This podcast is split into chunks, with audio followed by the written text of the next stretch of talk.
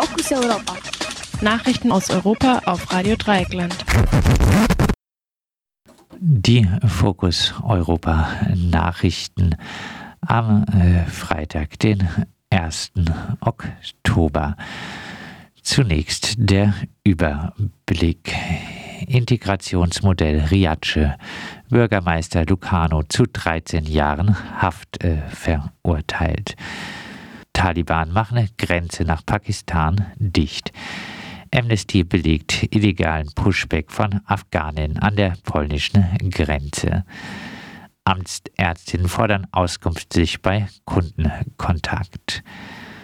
Lehrerinnenverband gegen Aufhebung der Maskenpflicht an Schulen.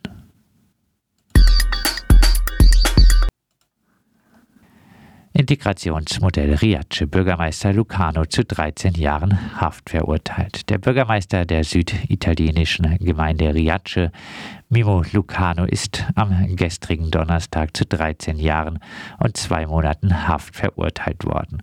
Das harte Urteil kam unerwartet und die Strafe übertrifft die Forderung der Staatsanwaltschaft fast um das Doppelte. Riace wurde international bekannt für seine vorbildliche Struktur der Flüchtlingsaufnahme. Migrantinnen erhielten Arbeitsplätze und belebten zugleich das aussterbende historische Städtchen in Kalabrien. Lucano hatte diese Initiative initiiert und als Bürgermeister verantwortet. Er verwendete dazu die öffentlichen Gelder für die Flüchtlingsunterbringung anders als vorgesehen. Daraus wurde der Vorwurf der Veruntreuung konstruiert. Zahlreiche weitere Vorwürfe waren bereits nach einer gerichtlichen Untersuchung 2018 fallen gelassen worden. Verurteilt wurde Lucano nun jedoch als Kopf eines angeblich kriminellen Netzwerks, das die rechtsstaatliche Ordnung unterlaufen habe. Das Urteil fiel in erster Instanz angesichts der unmittelbar bevorstehenden Regionalwahl in Kalabrien wird ein politischer Hintergrund des Urteils vermutet.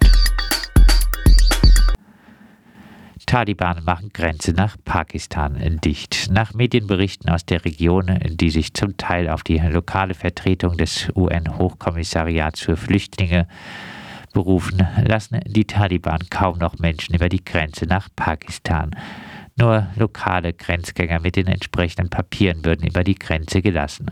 Taliban mit Stöcken und Pfeilen würden immer wieder Menschen zurücktreiben, die versuchen, durchzukommen. Auch die pakistanische Seite habe dicht gemacht.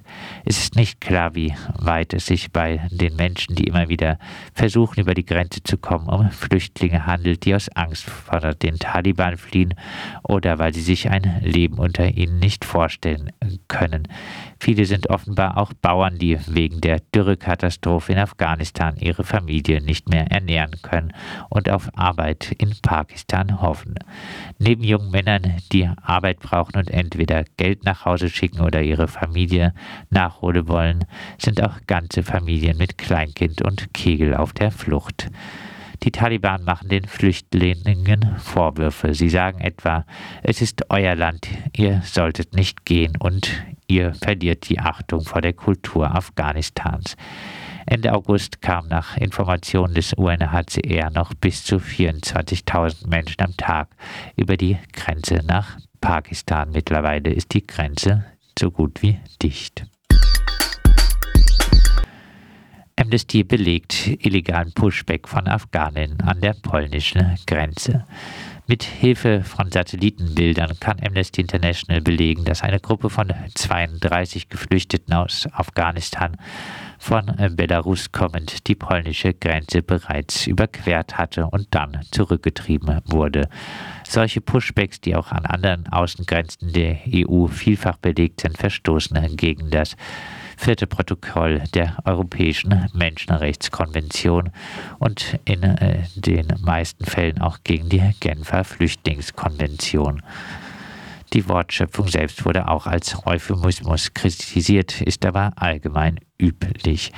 Amnesty fordert die polnischen Behörden dazu auf, den im Grenzgebiet gestrandeten Afghaninnen zu helfen, sie eine angemessene Unterkunft, Nahrung, Wasser, Zugang zu sanitären Einrichtungen und medizinischen Versorgungen.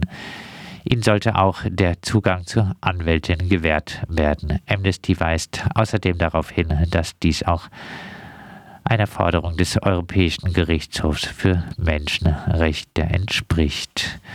Amnesty fordert die Aufhebung des Ausnahmezustands an der Grenze, mit dem unter anderem Journalistinnen und Menschenrechtsaktivistinnen der Zugang zum Grenzgebiet verwehrt wird.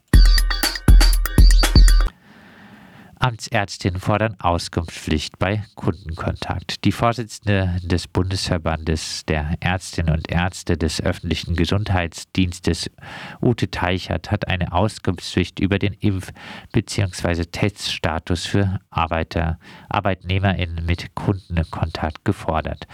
Gegenüber den Zeitungen der Funke Mediengruppe sagte Teichert, dass es wenig helfe, wenn etwa Gäste von Restaurants nachweisen müssten, dass sie geimpft, genesen oder negativ getestet seien, aber der Arbeitgeber das Personal nicht danach fragen darf. Da stimme das System nicht. Teichert wies auch darauf hin, dass nach dem Lebensmittelrecht Angestellte mit Durchfallerkrankung oder Hepatitis nicht an der Wursttheke arbeiten dürften und dass die Infektion dem Arbeitgeber gewäldet werden müsse. Für Corona gebe es solche Regeln nicht. Lehrerinnenverband gegen Aufhebung der Maskenpflicht an Schulen. Die Gewerkschaft GW und der Deutsche Lehrerverband lehnen die Aufhebung der Maskenpflicht an Schulen ab. Der Vorsitzende des Verbandes äh, Heinz-Dieter Meidinger forderte außerdem den flächendeckenden Einsatz von Luftfiltern an Schulen. Dies berichtet das Redaktionsnetzwerk Deutschland. Die Bundesregierung hat zwar ein Programm für Luftfilter an Schulen im Sommer aufgelegt, bis äh, Stand zweite Septemberhälfte wurden aber noch keine Mittel dafür abgerufen. Das bürokratische Prozedere zwischen Bund und Ländern ist noch nicht abgeschlossen. Mit der Aufhebung der Maskenpflicht geht es dafür schneller. Mehrere Bundesländer haben die Maskenpflicht an Schulen aufgehoben. In Bayern wird die Maskenpflicht im Unterricht und bei schulischen Veranstaltungen ab kommenden Montag aufgehoben. Das Robert Koch Institut verzeichnet nach längerem Rückgang derzeit wieder leicht steigende Infektionszahlen. Expertinnen warnen wegen der niedrigen Impfquote vor einer neuen Corona-Welle im Herbst und Winter, wenn sich das Leben wieder mehr in Innenräume verlagert. Und äh, eine Meldung gibt es noch. Ein äh, Toter bei Brand in informeller Siedlung auf Sizilien. In der Nacht zum 30. September brannte eine informelle Siedlung migrantischer Saisonarbeiter in, in der Region um Trapani auf Sizilien nieder. Dabei wurden alle Hütten zerstört und ein junger afrikanischer Tagelöhner starb. Sein Körper wurde völlig verkohlt aufgefunden. Die übrigen BewohnerInnen konnten noch aus dem Camp sich retten. Die informelle Siedlung wurde von Migrantinnen bewohnt, die derzeit vorrangig bei der Olivenernte tätig waren. Sie verwalteten die Siedlung selbst, die sie auf einem verlassenen Gelände aus improvisierten Hütten, teils aus Holz und Kartons errichtet hatten.